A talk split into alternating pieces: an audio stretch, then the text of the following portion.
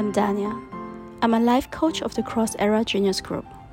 I have taken this path because I've been called to help people heal and become a better version of themselves. Sometimes emotion can blur our logic decisions.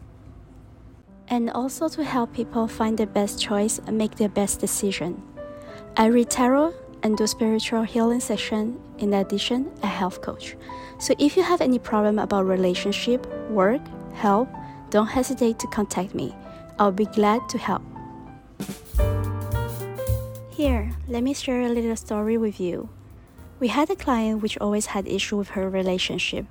She had a crush for 3 years, even though she confessed to him, he rejected her. But still, she can't let go, so she came to us for help. With some suggestion, and on the process, she had three other dates and then found the one for her and got married, did now have a little cute girl.